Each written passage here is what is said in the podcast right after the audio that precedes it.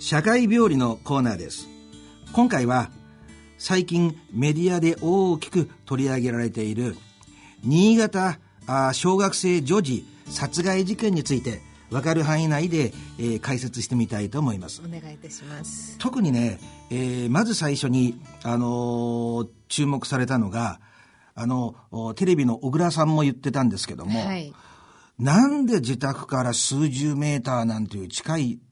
ところの、はい、踏切に遺棄したのかということですよね。はい、で確かにねこれを専門としていない人にしてみると、ええ、不思議に思うんですけど、はい、こういうっていうのは大きく分けて、え、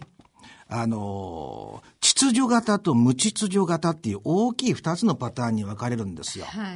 秩序型っていうのは、もう緻密に、えー、自分のに足がつかないように隠して、うん現場から本当に遠くまで運んでいってっていう、はい。えー、ことをやるタイプなんですけども、はい。はい、一方の無秩序型っていうのは行き当たりばったりで、えー、その場にあるもので撲殺したりとかして、殺してしまって、殺害してしまって、その場に残してしまうと。だから、自分の家のすぐ近所だったりすることが多いわけなんですよね。で、彼の場合には、その秩序型と無秩序型のちょうど中間に位置する混合型だと言えると思います。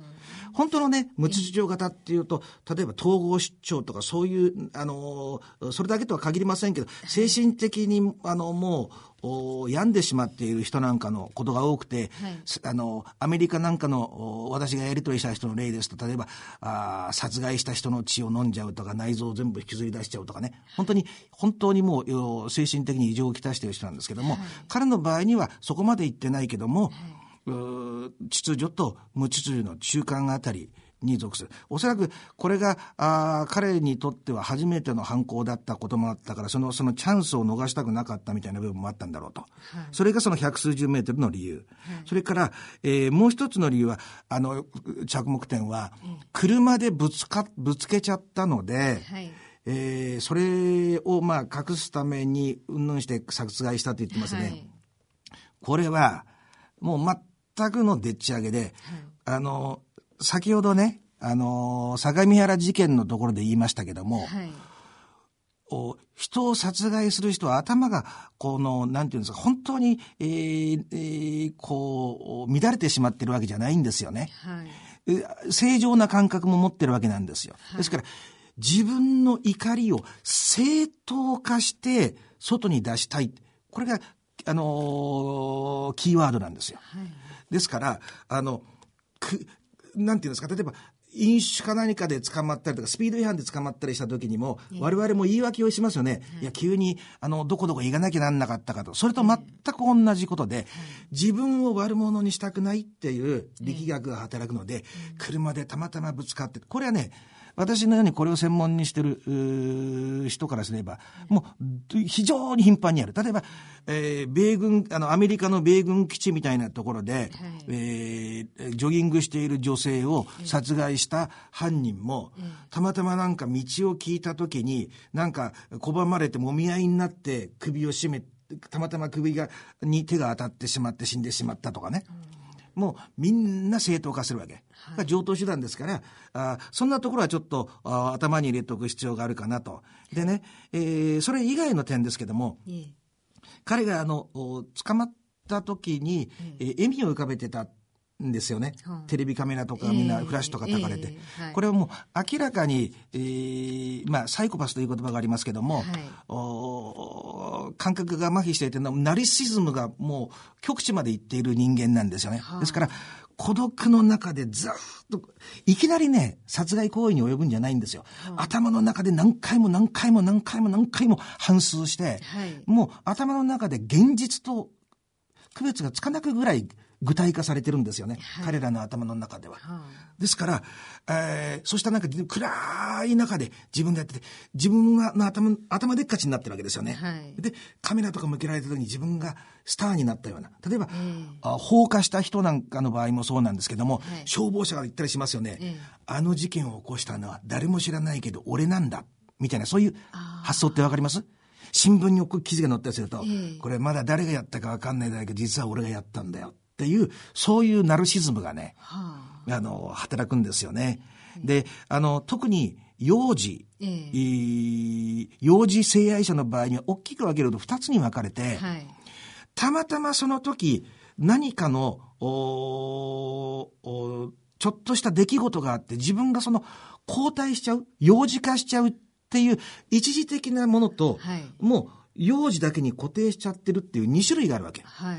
完全に幼児だけしか好きじゃないっていうのと、うん、たまたま何かの出来事で自分が幼児化しちゃうっていうね。うん、彼の場合にはもう、幼児にしか性的関心持てない。はい、それってね、おそらくは、あの、家庭環境にあって、ええ、あの、私が見た感じだと、会社とかでも、いつもおとなしくよく働くんだけど、何かず、た、たくさんのことを言われるとパニックになっちゃう。はい、そんなとこから精神的に十分に成人化していない。え、だから大人の女性に対しては恐怖を抱いちゃうっていう、そういうタイプなんだろうと思うんですよね。で、えー、えー、あとね、これだけちょっと気をつけてほしいんですけど、